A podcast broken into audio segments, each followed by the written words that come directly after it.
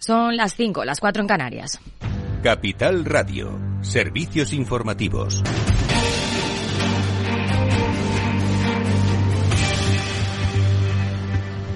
Buenas tardes. A esta hora, los muertos por los terremotos registrados en Turquía y Siria ya superan los 5.000, aunque aún hay miles de personas atrapadas bajo los escombros. Alemania acaba de reclamar la apertura de los pasos fronterizos con Siria para permitir la llegada de ayuda humanitaria, mientras que el gobierno español ha ofrecido los barcos Juan Carlos I y Galicia para alojar a las víctimas. El presidente de Turquía, por su parte, ha declarado el estado de emergencia durante tres meses en en las 10 provincias más castigadas. El seísmo afecta a la bolsa turca que acaba de iniciar un nuevo ciclo bajista. Más detalles, Javier Luengo, buenas tardes. ¿Qué tal, Aida? Muy buenas tardes. Así es, concretamente acaba de cerrar la negociación en la Bolsa de Valores de Estambul. El índice, el selectivo 100, cede más de un 8,6%. Venta generalizada en todos los valores, lastre claro para Turkish Airlines, la aerolínea de referencia de este país surasiático y la refinería estatal del gobierno de Erdogan son los que más lastran a este indicador, el principal del mercado de valores que ha tenido el peor desempeño en todo el planeta en lo que llevamos de 2023, recorte en las últimas horas de más del 20% desde los máximos del 2 de enero, lo que técnicamente puede abrir la puerta a un mercado bajista. Contexto en el que, como lo decías, 10 ciudades turcas han declarado el estado de emergencia, al menos durante en los próximos tres meses de tensión de la negociación en la Bolsa de Valores dos veces a lo largo del día de hoy. La Junta de Mercados del Capital Turco ha revocado, de hecho, en las últimas horas algunas de las medidas de precaución que tomaron ayer mismo para limitar las consecuencias de este terremoto en la bolsa. Eliminado, por un lado, la regla de depósitos temporales que requiere que los comerciantes, los inversores tengan acciones listas en cuenta para ejecutar operaciones y, por cierto, también se mantiene la prohibición de momento de vender en corto o apostar a la contra de acciones del mercado turco. Gracias, Javier. Y a esta hora en directo, sesión de control al Gobierno en el Senado. No participa el presidente del Gobierno, Pedro Sánchez, pero sí lo hacen los ministros de Trabajo, de Economía o de Interior, entre otros. También el líder de la oposición, Alberto Núñez Feijo que su ministerio ampare abusos policiales de esta magnitud por más que se usted detrás del gobierno. En un día de asuntos políticos, el Tribunal Constitucional aborda el recurso del Partido Popular contra la ley del aborto aprobada en 2010 por Zapatero. El Pleno ha rechazado la abstención de la magistrada Concepción Espejel por siete votos a tres. El Tesoro capta más de 5.000 millones de euros en la subasta de deuda a corto plazo y con una demanda que ha superado los 10.000 millones de euros, más del doble de lo adjudicado. En letras, a seis meses, el tipo de interés medio se ha situado en el 2,65%, por encima del 2,58% de la subasta anterior de enero y el nivel más alto desde julio de 2012. Sin embargo, en las letras a 12 meses, la rentabilidad media ha sido del 2,81% por debajo del 2,98% de la subasta previa. Y así la deuda pública en Capital Radio ha estado el director general del Tesoro Álvaro López Barceló y ha explicado el crecimiento exponencial de inversores minoristas. El crecimiento eh, ha sido exponencial. En lo que llevamos de 2023, las compras a través de nuestra página web del Tesoro por parte de minoristas se ha incrementado hasta eh, por encima de los 1.100 millones de euros, prácticamente triplicando las compras de todo el año 2022. En solo las últimas dos semanas, eh, estas compras, estas peticiones han ascendido a 700 millones de euros. El Supremo da la razón a ENCE y avala que mantenga su papelera en Pontevedra hasta 2073. El tribunal ha dado la razón a la empresa en su contencioso con el Ayuntamiento de Pontevedra y en contra del criterio de la Audiencia Nacional ha avalado la prórroga de 60 años concedida por el gobierno de Mariano Rajoy en 2016. La sala considera que se pueden prorrogar las concesiones anteriores a la Ley General de Costa de 1988 siempre que consten informes medioambientales favorables como sucede en este caso. Y es que en el asunto analizado constaban informes propicios de la Administración en esa materia. Claves del mercado.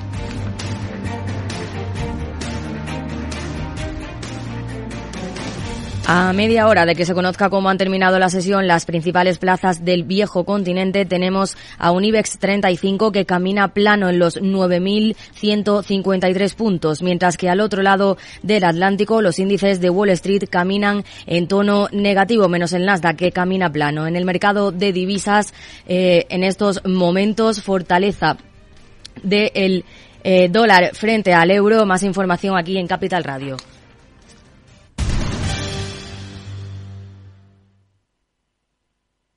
¿Es de los que busca oportunidades en todas partes? CMC Markets le ofrece más de 12.000 productos en una sola plataforma múltiples veces premiada, con comentarios de mercado de expertos, noticias de Reuters, herramientas de análisis y mucho más. Todo ello para inversores comprometidos con su trading. Opere con el mejor. Pruébelo sin compromiso con una cuenta demo. Entre en cmcmarkets.es o llame al 911 140 700. CMC Markets. Más de 30 años siendo su broker online de confianza. Los CFD son instrumentos complejos y están asociados a un riesgo elevado de perder dinero rápidamente debido al apalancamiento. El 77% de las cuentas de inversores minoristas pierden dinero en la comercialización con CFDs con este proveedor. Debe considerar si comprende el funcionamiento de los CFDs y si puede permitirse asumir un riesgo elevado de perder su dinero. Salón. Gotera. Todo seco. Es muy simple asegurarse con el Betia. Simple, claro, el Betia. Mercado Abierto con Rocío Arbiza. Seis minutos los que pasan de las cinco en punto de la tarde, de las cuatro si nos están escuchando desde Canarias. Seguimos en Mercado Abierto, retomamos programa enseguida con la mirada puesta en Estados Unidos. Redrive, el renting de usados de ALD Automotive, patrocina este espacio. Entra en aldautomotive.es y descubre todas las ventajas. En Estados Unidos porque tendremos ese discurso del Estado de la Unión que va a pronunciar el presidente Joe Biden a partir de las nueve de la noche allí cuando sean las tres de la madrugada aquí en España. ¿Cuáles son los temas que va a tratar el presidente estadounidense en el que va a ser su segundo discurso del Estado de la Unión? Los detalles con Selena Niazbala.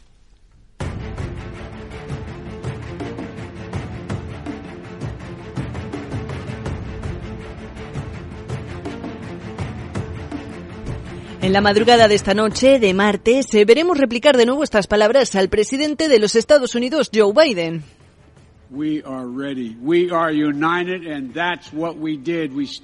Palabras de un primer discurso de Estado de la Unión de Joe Biden que centraba en el conflicto desatado en Ucrania que alcanza hasta nuestros días. El coronavirus o la inflación también acaparaban gran parte de las palabras pronunciadas hace un año por el presidente de los Estados Unidos. Tres ejes de los que no nos desprenderemos del todo en esta ocasión. Si bien no se espera que el coronavirus tenga tanto peso como en el último discurso de Estado, la inflación y la guerra en Ucrania cobrarán más protagonismo si cabe. Incluso es posible que se cuelen asuntos de última hora y no previstos. Eh, tras el famoso globo espía chino, se espera que el presidente de la Casa Blanca haga también alusión en algún momento de su discurso a la potencia asiática, sobre todo después de que Estados Unidos lo derribara y los chinos parece ser que se lo tomaran un poco mal. La tensión entre ambos países no ha dejado de escalar recientemente, también a raíz de las presiones entre China y Taiwán. Y lo cierto es que recientemente han sido varios los altos mandatarios militares estadounidenses los que han afirmado que un conflicto armado con China es cada vez menos descartable.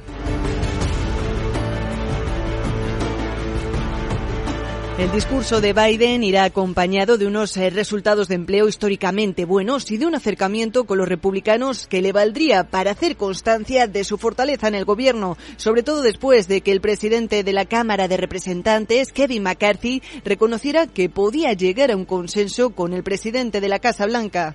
We have different perspectives, but we both laid out some of our vision of where want to get to. Entre otros asuntos, se espera que Biden apunte directamente a Wall Street y sus empresas con el fin de recaudar más a través de un nuevo impuesto para multimillonarios y multiplicando por cuatro el impuesto especial del 1% sobre la recompra de acciones aprobado en el marco de la ley de reducción de la inflación. Aunque claro, esto no resultará tan sencillo ahora que el gobierno de los demócratas ha perdido el control de una de las cámaras del Congreso. Es por ello que se espera que la Casa Blanca tienda la mano a los republicanos con este segundo discurso de Estado de la Unión, no solo para abordar este tema, sino otros muchos asuntos, como el relacionado con el techo de deuda. Al menos así lo reconocía en una rueda de prensa Brian Dees, director del Consejo Económico Nacional de la Casa Blanca, quien aseguró que Biden mostrará su deseo de mantener una conversación realmente seria con los republicanos sobre las prioridades fiscales y económicas del país. Al mismo tiempo, crecerán algunas líneas donde no esté preparado y tendremos que ver su compromiso de trabajar con los republicanos, o los republicanos están preparados para dar un paso y trabajar con él. Recordemos que los republicanos no están por la labor de dar eh, por bueno un acuerdo que no va ligado a un límite de gastos, pero al igual que se espera, el ala republicana que exija profundos recortes de gastos a cambio de aumentar el límite de endeudamiento, también se espera que Biden responda que la carga de la responsabilidad fiscal debe recaer sobre las corporaciones y los más ricos. Según un sondeo publicado este lunes por el centro Pew Research, la mayoría de la población estadounidense cree que reducir el déficit presupuestario es una prioridad que deben abordar este año tanto el presidente Joe Biden como el Congreso. Eso en lo que se refiere a política fiscal, pero como decimos, la inflación seguirá estando en el eje central de los argumentos, a pesar de que el director del Consejo Económico Nacional de la Casa Blanca reconoce una mejora en los últimos meses. Hemos progresado y la inflación se ha reducido los últimos seis meses en particular, pero tenemos más trabajo que hacer para bajar los precios. Pero no todo es un camino de rosas eh, para Biden, porque recordemos que son varias ya las ocasiones en las que le han requisado documentos clasificados en su segunda residencia a lo largo de su mandato, por no hablar de la presión por una reforma sobre el sistema migratorio actual a la que se enfrenta. Estaremos muy pendientes a las palabras de este discurso de Estado de Unión de hoy y también de si se cumplen esos rumores que apuntan a que Joe Biden podría anunciar su candidatura a la reelección en medio de este discurso.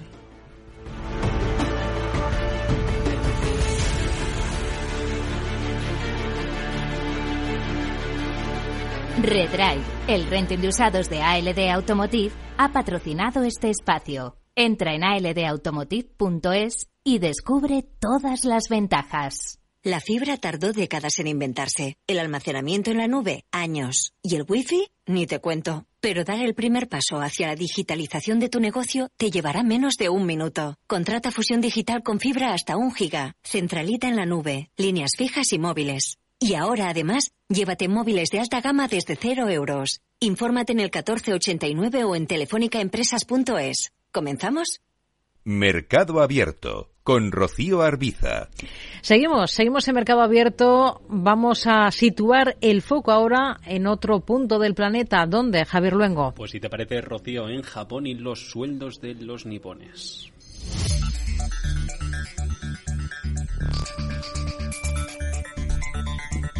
Y es que la salud fiscal del país del sol naciente inquieta tanto dentro como fuera de sus fronteras. El país asiático lleva dos décadas aferrado a una política monetaria ultra expansiva para elevar una inflación que se había mantenido en mínimos durante años, hasta que el encarecimiento de los costes, acelerado por la guerra de Ucrania, paró en seco la tendencia. El Banco de Japón resiste como el último bastión de los grandes centrales en mantener una estrategia ultra laxa con los tipos de interés, a pesar de la galopante inflación que en diciembre alcanzó el 4% su valor más alto desde 1981. Japón es la nación industrializada más endeudada del planeta y subir la rentabilidad de los bonos a 10 años hace aún más pesada la carga del pago de deuda pública que dobla su producción económica anual. El IPC de Tokio creció interanual en enero un 4,3%, marcando un récord en cuatro décadas, doblando el objetivo fijado en 2013 por el Banco Central para mantener la estabilidad de precios. Es el indicador que utilizan para saber lo que va a ocurrir en el resto del país porque desde la capital se organizan todos. En 2013 Japón se embarcó en un experimento de estímulo monetario y fiscal aún más ambicioso a través de la compra de un volumen muy elevado de activos públicos y privados que han llegado a situar en 2022 el balance del Banco de Japón en alrededor del 130% sobre el PIB. Es en este contexto en el que los salarios desde diciembre no han dejado de aumentar. De hecho, Fíjense si han ido acelerándose, que el ritmo es el más elevado desde hace 26 años. Lo que se les ha subido en sueldo a los trabajadores japoneses ha sido un 4,8%, mucho más allá de la estimación del 2,5% del consenso de mercado. Con la evolución de los salarios estrechamente vinculada a la posibilidad de un cambio en política monetaria, la ganancia inesperada puede avivar las apuestas del mercado a que el Banco Central va a ajustar o se va a alejar de su programa de estímulos bajo un nuevo gobernador. Señales de incrementos salariales que también pueden brindar noticias positivas para el primer ministro Fumio Kishida, cuyo apoyo público se mantiene en niveles reducidos en medio de las continuas renuncias que afectan a su gabinete y por corrupción. Los últimos datos, también es verdad, se han visto impulsados por las bonificaciones, las pagas extraordinarias de Navidad, que fueron un 7,6% más altas que el año anterior. Los salarios reales también han subido por primera vez desde marzo, alcanzando un aumento del 0,1%, la cifra que muestra que los aumentos salariales aún están lejos de proporcionar a los hogares un poder adquisitivo como para suplir el rebote de la inflación. De hecho, la especulación sobre la dirección de la política monetaria continúa a fuego lento mientras el gobierno se prepara para hacer su nominación de reemplazo a Kuroda a finales de este mes. Un informe de Nikkei Asia de hace unas horas decía que el gobierno estaba tanteando al vicegobernador Masayoshi Amamiya para convertirse en el próximo jefe de la política monetaria nipona. Los economistas e inversores lo consideran como el favorito más cercano a ser un simple candidato de continuidad para una economía como la japonesa que ha estado a la zaga de otras potencias en recuperación en el momento álgido desde la pandemia. El Fondo Monetario mejoró, de hecho, ayer mismo sus previsiones de crecimiento para 2023 para la tercera economía mundial. Recuerden esto, aunque solo son dos décimas, hasta el 1,8%, con un repunte de cuatro puntos si miramos a las cifras de 2022.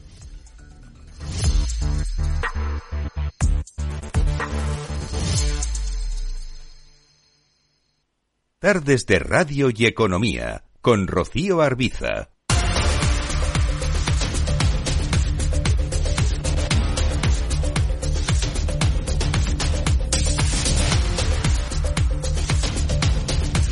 Hablamos ya con Javier Pino, analista de AFI. Hola Javier, ¿qué tal? Muy buenas tardes.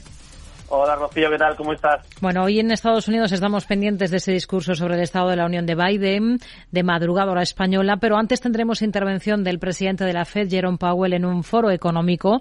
Van a ser sus primeros comentarios después de esa fortaleza de la creación de empleo en el país en el primer mes del ejercicio. ¿Cómo esperan que influya esto en el tono de hoy de Biden, de su, perdón, de Powell, de su discurso?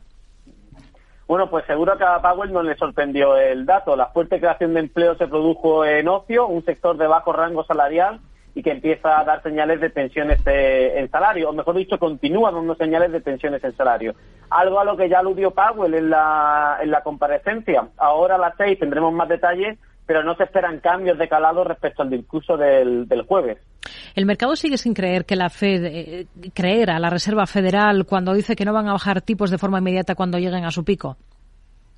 Precisamente el dato de empleo pues ha servido para hacer dudar al mercado, ¿no? Que empieza a descontar con mayor probabilidad una subida en la, en la próxima reunión. Como dice, ya no es tan relevante el pico, que sabemos que está cerca, sino cuánto durará ese periodo de tipo restrictivo al que aludía Powell en la reunión, y ahí está la verdadera divergencia de la FED con, con, el mercado. Hmm. Aquí en Europa hemos tenido datos en Alemania de producción industrial de no tan fuerte parón de la economía germana en diciembre, bajada del 3,1% intermensual en ese último mes de 2022. ¿Cómo hay que interpretar este dato? Bueno, pues ya empezábamos a ver debilidad en el consumo y, como no, pues ahora toca a la producción industrial. Y que viene sobre todo en los sectores intensivos en energía, que todavía están además muy por debajo de los niveles prepandemia. Esto lo que suele anticipar es un deterioro cíclico que seguramente venga por la vía de, una menor inversión en, equipos en el componente del PIB. Hmm. ¿En qué niveles esperan ver al euro a corto plazo? Venimos justo de hace una semana a verlo tocar referencias de 1,10 frente al dólar. Hoy lo tenemos eh, en 1,07, eh, ahí tratando de aguantar esa, esa cota. Sí, el movimiento ha sido muy intenso en las últimas sesiones y puede corregir un poco pero hay una divergencia muy elevada entre lo que espera el mercado y la Reserva Federal y, nosotros, ¿no? Esto lo que puede llevar a que el mercado tenga que retrasar más las bajadas de tipos de interés y por lo tanto apoye un poco más la fortaleza del, dólar. Hmm. Hoy Japón ha confirmado las dos intervenciones que llevó a cabo en el mercado de divisas en octubre pasado, en concreto los días 21 y 24. Ha explicado que vendió dólares por valor de 48.000 millones de dólares para respaldar a la moneda japonesa, al yen, y que el objetivo era contrarrestar los movimientos monetarios excesivos impulsados, dicen, por el comercio especulativo. ¿Este tipo de intervenciones realmente funcionan? ¿Realmente tienen efecto? Sí, sobre todo eh, lo que tienen es un efecto en la volatilidad del cruce y lo que hace es evitar un encarecimiento excesivo de las operaciones de cobertura pues que tengan que llevar a cabo otras compañías del sector exportador pues abaratándole un poco el coste después de esa, esa operación especulativa. Hmm. Javier, en Australia su Banco Central ha subido tipos en 25 puntos básicos del 3,10 al 3,35%. Es el nivel más alto desde septiembre del año 2012 con la idea de atajar, de atajar esa elevada inflación que sufre el país. ¿Qué les parece la decisión y sobre todo qué visión tienen ustedes ahora mismo para la moneda, para el dólar australiano? Pues nosotros vemos una decisión apropiada, ¿no? En línea con el resto de economías desarrolladas que se están enfrentando a un periodo inflacionista bastante intenso, ¿no? No hay, no hay nada nuevo y que hay que matar de raíz, evitando sobre todo una contaminación a las expectativas de los agentes, que sería lo más peligroso. Para el dólar australiano, bueno, pues la senda que ha mostrado el Banco de Australia es claramente de fortaleza para la moneda a corto plazo y además el fuerte tirón que va a suponer la, reapertura china, pues seguramente dé más, eh, más fortaleza, si cabe, al dólar australiano en los próximos meses. Javier Pino, analista de AFI, gracias. Muy buenas tardes. Gracias, buenas tardes. ¿Qué es el Britcoin? Hoy el Ministerio Británico de Economía y el Banco de Inglaterra han abierto un periodo de consultas entre empresas y ciudadanos para decidir si se introduce en Reino Unido una libra esterlina digital y determinar cómo funcionaría. Detalles, Alejandra Moya. Un periodo de consultas que se llevará a cabo hasta el próximo 7 de junio, con la idea de sondear lo que se piensa sobre esta posible moneda potencial, que podría adoptar este nombre de Bitcoin, pero no es seguro una moneda que sería intercambiable con efectivo y tendría el mismo valor económico.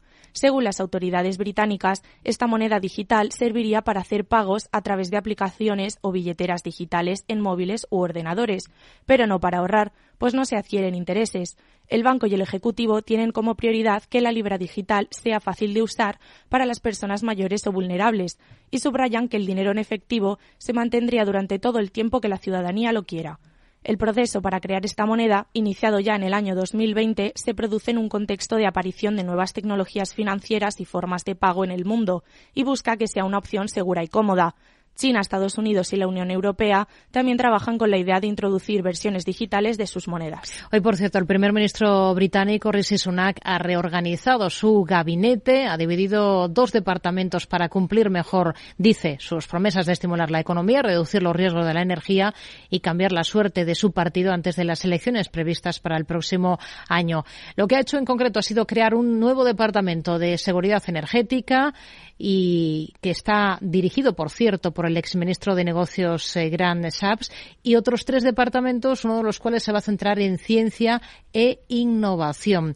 Bueno, pues son cambios que está haciendo el eh, SUNAC en Reino Unido, reorganizar ese gabinete económico, dice que con la intención de reforzar que se puedan cumplir esas promesas que ha hecho sobre economía una vez que ha llegado al poder. Si miramos al mercado de divisas esta jornada, hace un instante lo comentábamos, tenemos a la moneda única, al euro que está recortando algo de terreno frente al billete verde a esta hora de la tarde, perdiendo incluso ahora esa cota de 1,07. Está en 1,0697 unidades el cruce con el billete verde estadounidense según las pantallas de XTV. Selena.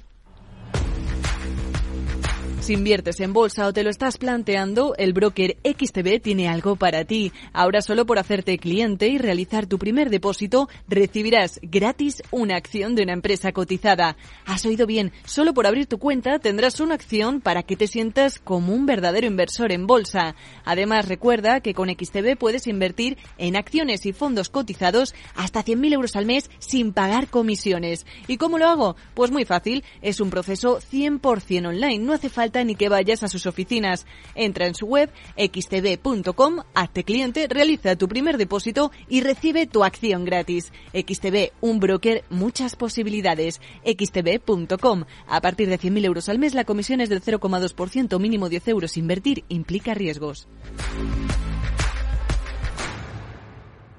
Mercado Abierto con Rocío Arbiza.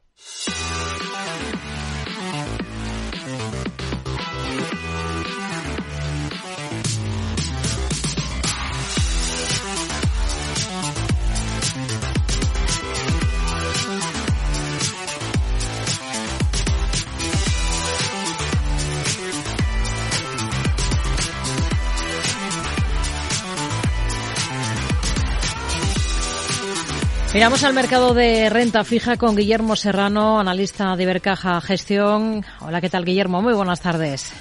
Hola, buenas tardes. Bueno, ¿qué ha sido lo más interesante? ¿Qué está destacando en esta jornada en el mercado de deuda? Jornada en la que estamos pendientes de escuchar eh, al presidente de la Reserva Federal, a Jerome Powell.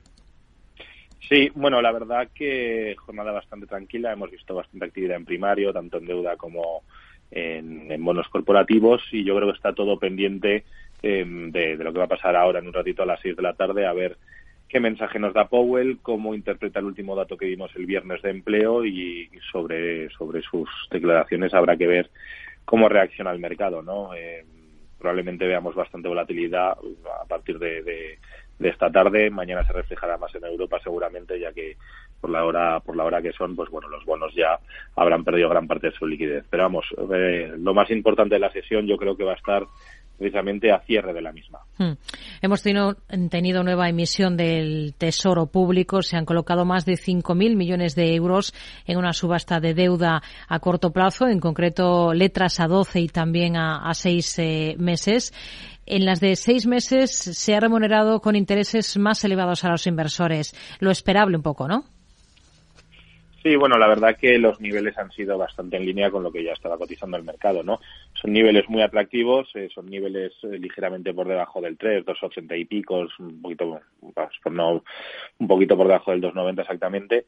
Entonces, claro, son unos activos que te están ofreciendo una rentabilidad con un riesgo muy, muy limitado a un plazo muy corto, que la verdad que es una, una oportunidad fantástica ahora mismo para, para tomar posicionamiento en este tipo de activos.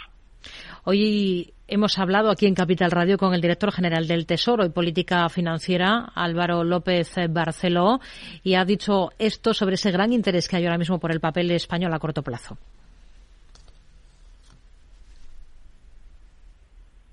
Los valores del Tesoro, nuestras letras, nuestros bonos y obligaciones ofrecen una combinación de seguridad, rentabilidad y liquidez que los hace muy atractivos.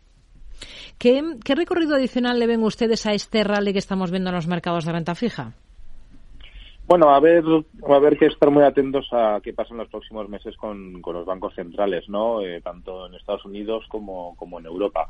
Yo creo que el momento es muy bueno para estar en renta fija, independientemente de que el rally continúe o no, simplemente por los niveles de rentabilidad que ofrece ahora mismo el mercado, pues bueno, aunque no te siga eh, yendo a favor, por así decirlo, mientras no te vaya en contra y se mantenga estos niveles, pues bueno, va a ser muy, muy buena, muy buena oportunidad, ¿no? Hacía tiempo que no veíamos estos niveles de rentabilidad y si ya con toda esta situación se acompaña además una posible relajación por parte de los bancos centrales, pues aún veremos correr más eh, los bonos, ¿no? O sea, el momento es idóneo. Este año puede ser de los mejores que hemos visto en la última década, sin duda alguna, para el mercado de, renta fija, tanto privada como pública.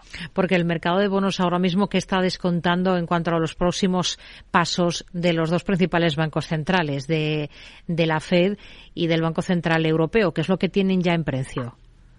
Bueno, empieza a descontarse eh, cierta moderación, tanto en Europa como en Estados Unidos, incluso bajadas ya eh, para el próximo año. No habrá que ver, como digo, no qué pasa hoy esta tarde, eh, a ver el mensaje que transmite Powell. Va a estar todo muy al milímetro. Entonces, eh, también hemos, yo creo que ha habido un poco de sobrereacción del mercado antes, para llegar a este punto, ¿no? El mercado está como con muchas ganas de que, de que este ciclo de subidas de tipos eh, termine, termine cuanto antes y eso de un rally, eh, pues hay tanto los activos de renta variable como renta fija, ¿no? Entonces, habrá que ver si nos hemos precipitado en ese sentido o si realmente van a ir por ahí los mensajes, ¿no? Tarde o temprano llegarán las bajadas, ¿no? Pero bueno, tampoco hay que precipitarse porque sabemos que son activos con, con al final hay volatilidad y que eso puede generar unas turbulencias en el camino, aunque a mm. largo plazo luego recuperemos la, inversión. En la parte de deuda empresarial, ¿en qué tipo de bonos corporativos se están fijando especialmente en un momento como el actual? Bueno, pues dado el panorama, eh, pues eh, hace falta coger altas duraciones, ¿no? Para para obtener buenas rentabilidades. Entonces los tramos medios de la curva en investment grade tampoco hace falta irse el high yield, porque como digo, el investment grade, nombres sólidos, eh, buen rating, ya te están dando unas rentabilidades atractivas y no, no hace falta buscar cosas exóticas ni excesivas ni tomar excesivos riesgos de duraciones como teníamos que hacer hace hace un par de años, ¿no? Donde prácticamente o cogías duración o cogías riesgo o si no era imposible batir al mercado y obtener una rentabilidad decente para los inversores. ¿Y con qué ojos miran a la deuda emergente este año? ¿Dónde ven opciones interesantes ahora mismo y por qué? Bueno, yo apostaría, como he defendido más de una vez, más por la parte de Latinoamérica que por la parte asiática. la parte asiática tiene muchísimo potencial, eso es obvio, pero ya sabemos que en ocasiones, pues bueno, la transparencia a la hora de sus comunicaciones, en publicaciones, etcétera, pues no es su, su mejor pues, eh, baza, ¿no? Entonces, es un riesgo a veces que se toma muy binario, bastante complicado de, gestionar, salvo por puros especialistas que prácticamente están allí en la región, ¿no? Entonces, dada esta situación, yo apostaría más por, eh, por mercados emergentes de Latinoamérica, cogiendo economías dentro de que cada una tiene su peculiaridad, pues economías más sólidas, pues aprovechar eh, eh, pues, a tomar posicionamiento en nombres eh, que estén consolidados en el mercado, que sean fuertes en el mercado interno y sobre todo teniendo en cuenta también a ver pues lo que decíamos antes, ¿no? El discurso de hoy y a ver hacia dónde van los bancos centrales. Si los bancos centrales de, principales bancos centrales relajan su política, especialmente el americano, pues veremos cómo eh, los emergentes se benefician de ello, ¿no? Y Latinoamérica va a ser, vamos, que va a correr detrás del Banco Central, eh, perdón, de la FED. Entonces, si se relaja la situación, yo creo que va a ser muy buena oportunidad. Guillermo Serrano, analista de Ibercaja Gestión, gracias por su análisis con nosotros. Muy buenas tardes. Gracias, hasta luego.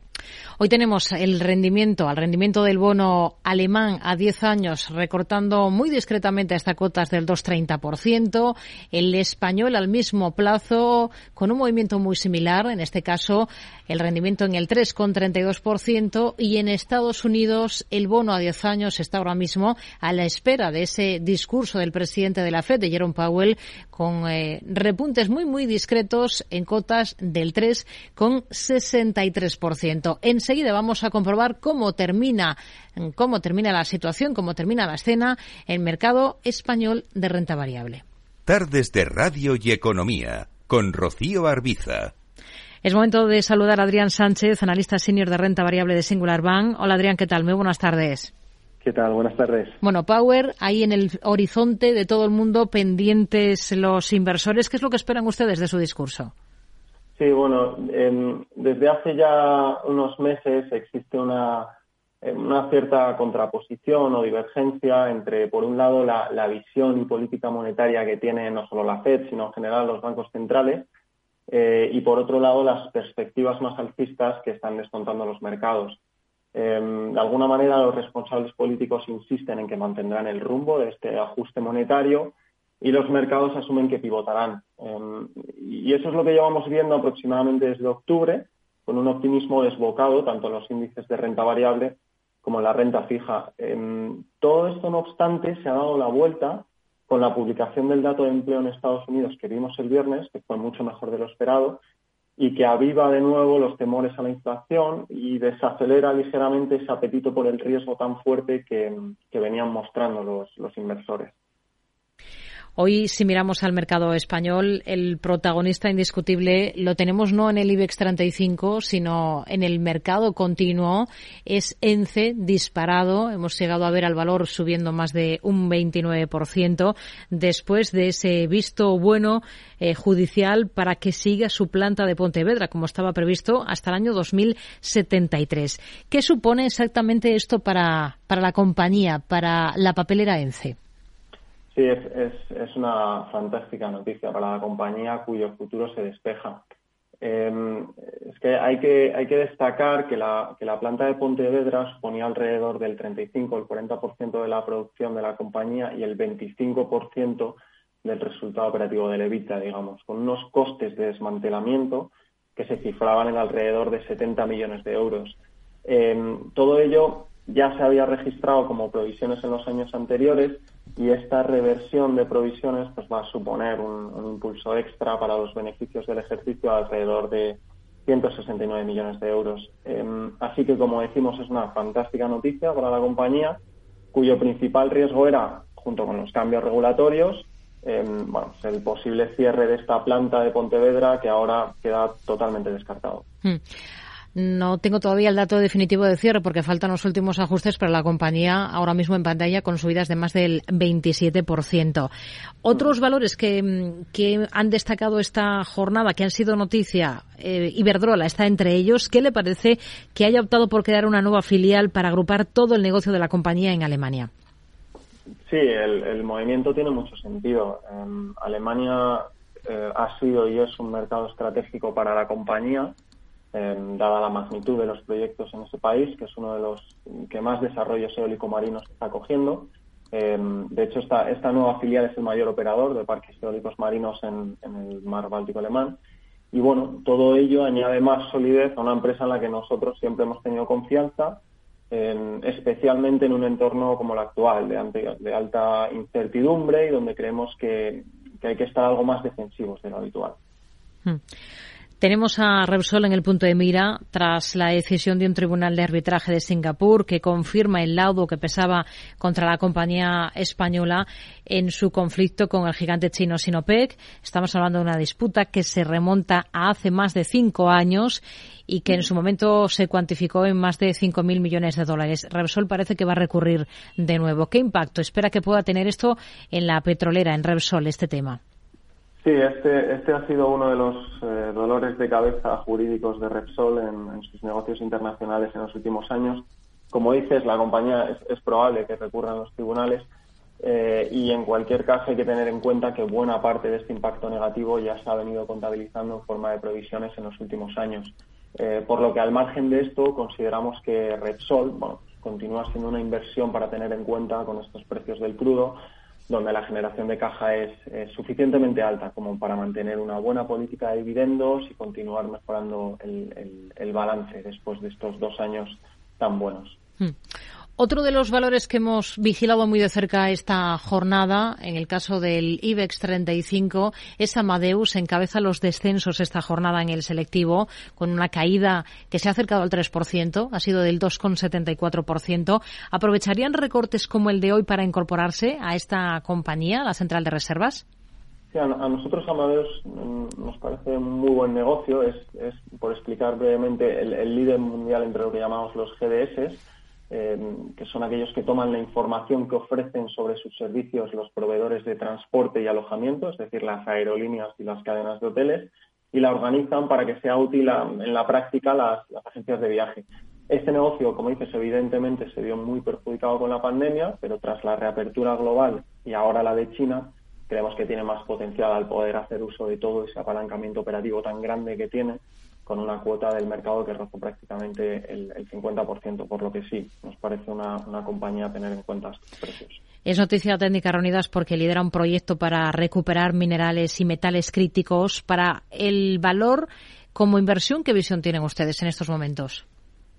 Bueno, eh, este negocio es, complicado, eh, se divide en dos partes y es en la segunda fase, digamos, la de ejecución o la de construcción, donde la compañía ha venido teniendo problemas ya sea por sobrecostes o retrasos, em, que han terminado deteriorando en exceso los márgenes y en consecuencia el, balance, por lo que lo vemos como un negocio con, con, poco crecimiento a futuro y bajos márgenes operativos del 2-3%, que no nos da la suficiente confianza como para tomar una posición relevante, por lo que por ahora preferimos eh, mantenernos al margen. Pues es otro de los valores que hemos tenido en el punto de mira en esta jornada. Adrián Sánchez, analista senior de renta variable de Singular Bank, gracias por su análisis con nosotros. Muy buenas tardes. Gracias, buenas tardes. Todo en una jornada en la que el IBEX 35 ha navegado en terreno casi plano durante buena parte de la jornada, una sesión en la que dentro del selectivo terminan encabezando esas caídas Amadeus y también Indra con descensos, la compañía tecnológica que superan el 1,5%. En el lado de las alzas ha rebotado particularmente Grifols por encima del 2,5%, ha subido el Santander más de dos puntos porcentuales. Otros pesos pesados como Repsol o Telefónica también han terminado el día con alzas en el entorno del 1,5%. En una jornada en la que hemos visto algunos movimientos interesantes en otras plazas europeas, sobre todo de compañías que han presentado resultados, buen comportamiento, por ejemplo, la bolsa francesa para BNP Paribas, tras presentar cifras más de un 2,5% arriba, alzas claras, contundentes en British Petroleum en Reino Unido, después de presentar resultados también del último ejercicio, avances que se han acercado a los ocho puntos porcentuales. Les recuerdo que tendremos consultorio de bolsa a partir de las seis, que podrán participar ustedes con nosotros. Va a responder esas dudas David Galán, responsable de renta variable de Bolsa General. Les recuerdo también que pueden escribirnos a oyentes que pueden optar por llamarnos e intervenir con nosotros en directo en el 91 283 33 33, 91 283 33 33, mientras que a través de WhatsApp también nos pueden ir dejando notas de audio en el 687 050 600, 687 050 600. En la era de la realidad virtual y teletrabajo, las empresas utilizan cada vez más los servicios en la nube e Internet se convierte en la nueva red corporativa. Pero la nube no siempre es un entorno muy seguro. Zscaler, con su nuevo y radical modelo Zero Trust, asegura usuarios y cargas de trabajo tanto de aplicaciones públicas como privadas. Descubra más en zscaler.es. Empresas tecnológicas, escuelas de negocios, sindicatos, organizaciones empresariales, empresarios, formadores y figuras relevantes de las administraciones públicas comparten tertulia todos los miércoles a las 3 de la tarde en Cibercotizante, un programa dirigido por José Joaquín Flechoso. Cibercotizante, la digitalización desde una óptica diferente. Capital Radio. Capital Radio lanza el nuevo formato de Cripto Capital, todos los lunes a las 3 de la tarde con el maestro de trading algorítmico Carlos Puch Sajibela. Lo que nadie te cuenta, escúchalo en Cripto Capital. Mercado Abierto con Rocío Arbiza.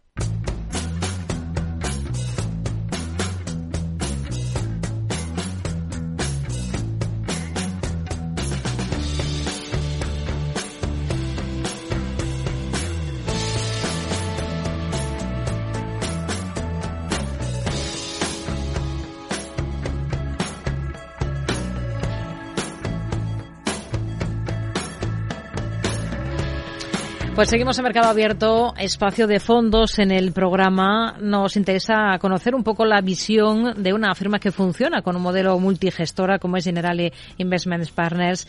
Está con nosotros Juan Pita de Veiga, que es su responsable de ventas aquí en España. Hola Juan, muy buenas tardes, bienvenido. Hola, muy buenas tardes. Bueno, es... Eh, Hoy todo el mundo está muy pendiente de ver qué dice Powell después de esa eh, semana intensa, la anterior, con reuniones de bancos centrales. Hoy de nuevo habla el presidente de la Reserva Federal y es ahí donde está uno de los grandes focos del mercado. Un mercado que quizás o no, se lo pregunto, está lanzando las campanas al vuelo con tanto optimismo. Pues yo la verdad que nos ha pillado a todos un poco de, sorpresa porque eh, nosotros analizamos mucho, por ejemplo, los, los flujos, eh, sobre todo de inversores internacionales. Y es verdad que esta subida no ha ido acompañada todavía de, de, esos flujos de inversión de los grandes fondos internacionales, de los, de los grandes inversores institucionales. Y eh, por nuestro lado, desde General Investments, todavía estamos algo cautos. Todavía seguimos viendo algunos eh, vientos de cara. todavía pensamos que, que, bueno, que todavía el camino de los bancos centrales no ha terminado y, por lo tanto, poner en precio eso es, es complicado. Desde nuestro punto de vista estamos cautos y, creemos que todavía sigue habiendo mucha liquidez en, los mercados y, que estos movimientos no, no son quizás los, los más definitivos. ¿Cuánto puede haber en esta subida actual que estamos viendo, sobre todo desde el inicio de este ejercicio 2023? De miedo a, a, no quedarse fuera si estamos iniciando otro ciclo alcista? Porque hay mucho de esto muchas veces, ¿no? Sí, y, creemos que es complicado ver que sea el ciclo definitivo alcista porque realmente todavía estamos por ver los efectos de, todas estas subidas de tipos, ¿no? que son han sido muy rápidas y, todavía seguimos viendo en los datos macroeconómicos em, que no han producido ese efecto en la economía real, que el consumo todavía veíamos la semana pasada pues se mantiene bastante estable, que el mercado laboral tanto en Estados Unidos como en Europa eh, sigue muy fuerte. Por lo tanto, eh, creemos que, que, como decía antes, que hay que ser cautos, que todavía sigue habiendo mucha liquidez eh, en los mercados y que de momento, al menos lo que vemos nosotros eh, desde, el, desde el punto de vista institucional, eh, los inversores siguen bastante infraponderados, sobre todo en, los activos de riesgo. Hmm. Buena parte de estas subidas que estamos viendo en bolsa ah, tiene que ver con esas expectativas de que, al menos en Estados Unidos, al menos la Reserva Federal dé un giro en, en verano. Eh, quizás han surgido dudas desde el viernes después de ver esa enorme fortaleza del mercado laboral estadounidense. ¿Es demasiado optimismo pensar, ser demasiado optimista pensar esto o ser demasiado entusiasta pensar en ese giro pese a esa insistencia de la Reserva Federal en que una vez que lleguen al tope de, tipos se van a mantener ahí durante un tiempo? Nosotros, desde luego, estamos en ese discurso. Eh, como decía antes, la Reserva Federal, también en Europa, han subido los tipos de forma muy abrupta y muy rápido y es complicado que eso se traduzca inmediatamente en la economía real. Em, por lo tanto, nosotros lo que sí que esperamos es que puedan tocar eh, techo em, para el segundo para el segundo trimestre. Quizás estamos hablando de primavera en que, eh, por ejemplo, la Reserva Federal pues llegue a ese 5%, pero para que vuelvan a comenzar a bajar tipos no creemos que vaya a ser hasta finales de año, por lo que decía, porque tienes que mantenerlos durante un tiempo para que hagan esos efectos que estás buscando, que es principalmente reducir la inflación. Por lo tanto, nosotros hasta finales de año no es algo que, veamos claro eh, y desde luego en verano lo vemos de momento precipitado y creo que ese es el mensaje que ha comprado un poco el mercado la semana pasada que, quizás con, cierto o demasiado optimismo. También aquí en Europa, por parte del Banco Central Europeo, porque la clave está en ver qué puede pasar a partir de, marzo, ¿no? Que es donde está la gran incógnita, porque no hay ningún tipo de guía.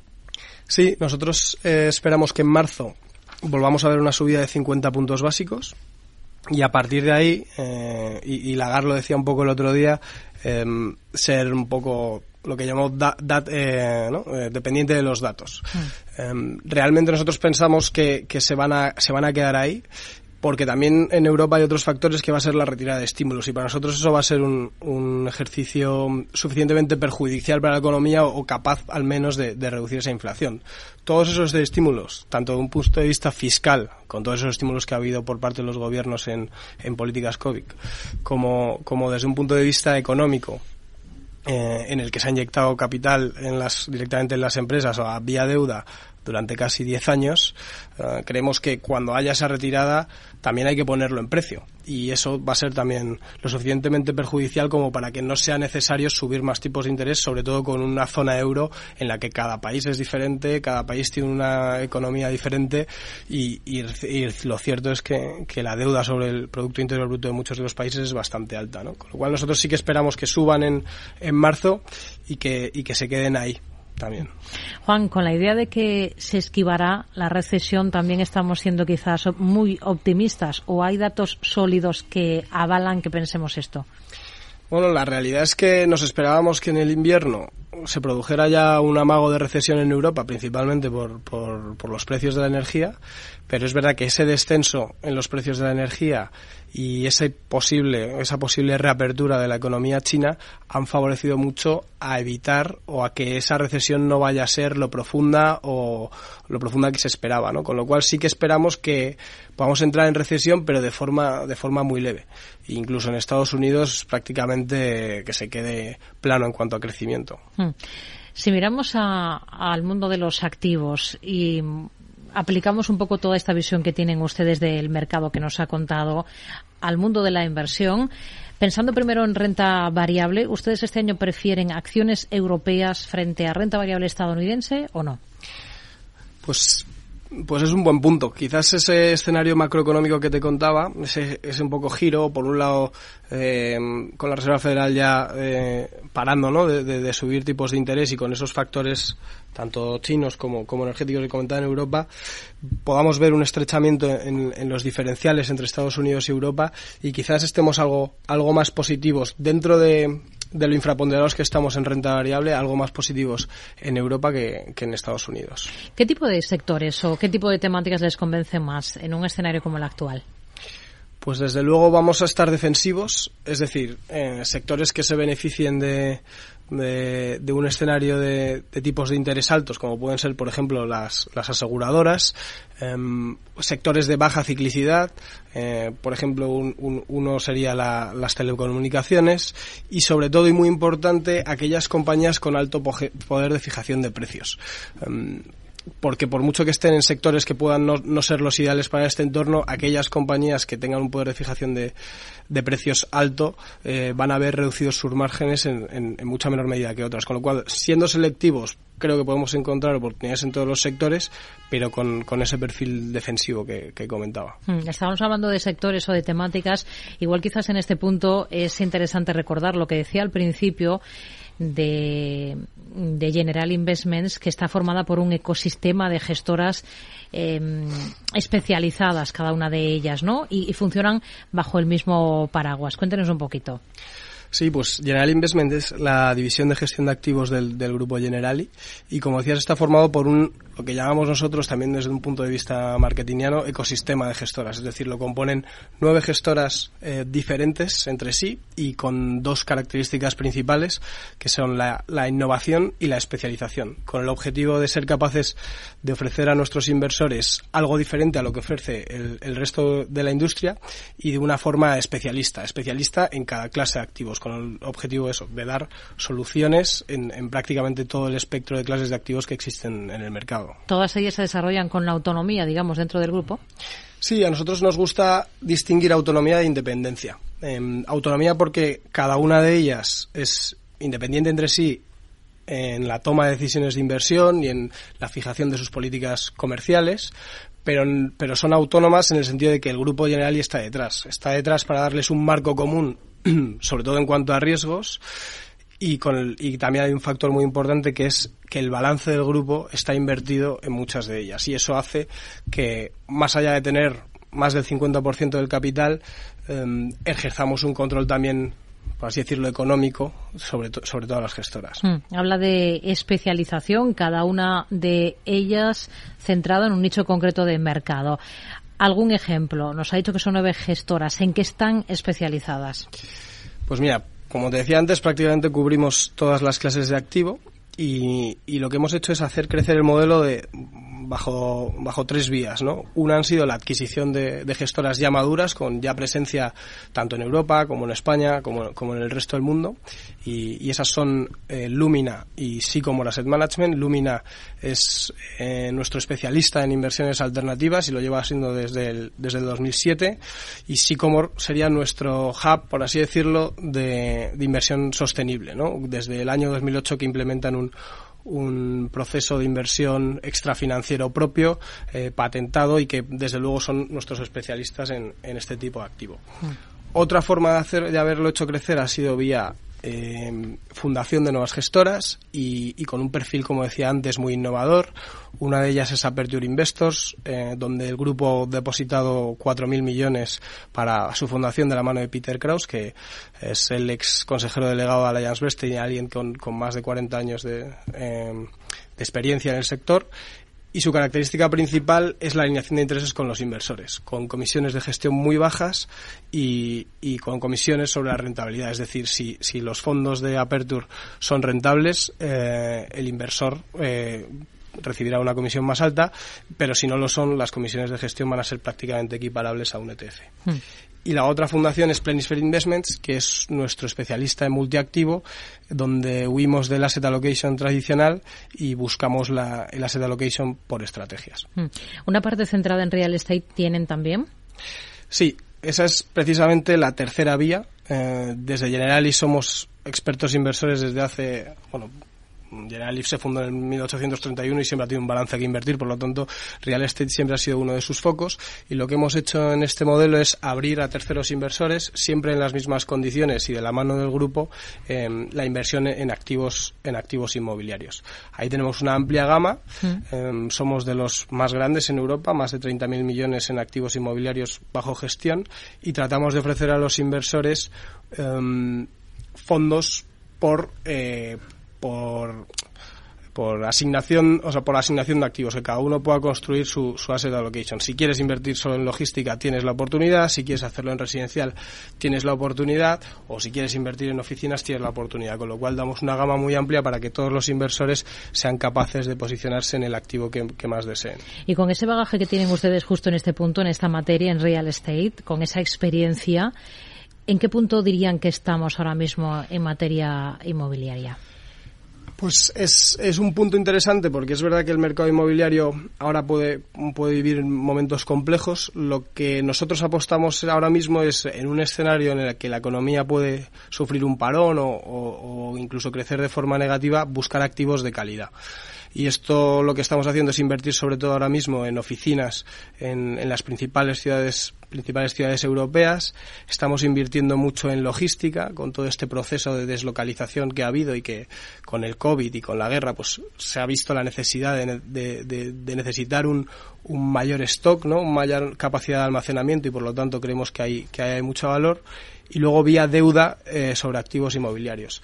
En un escenario en que pueda ser más eh, recesivo, muchos bancos van a dejar de, de financiar este tipo de, de, activos y nosotros, eh, a través de nuestro fondo de inversión, pues vamos a dar financiación, a, sobre todo en el ámbito comercial, a, activos inmobiliarios de calidad. Hmm. Volviendo un poco a los dos grandes activos tradicionales, al gran binomio renta variable, renta fija. Hemos hablado de renta variable. Vamos ahora a meternos de lleno en la parte de renta fija.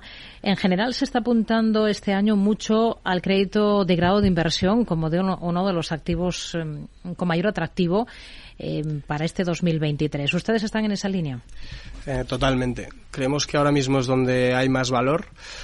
En un escenario donde debemos em empezar a mirar el crecimiento y que los márgenes de las compañías van, van a sufrir, eh, ahora mismo hay rendimientos muy atractivos en, en ese ámbito, sobre todo en, en las compañías de, de mayor calidad que están ofreciendo rendimientos muy atractivos tanto en Estados Unidos como en Europa, pero es cierto que con el coste de cobertura contra el dólar creemos que ahora mismo es, para un inversor europeo tiene mucho sentido invertir, invertir en, en, investment grade. Hmm. ¿Qué más cosas ven interesantes en renta fija en estos momentos después del eh, año para olvidar 2022?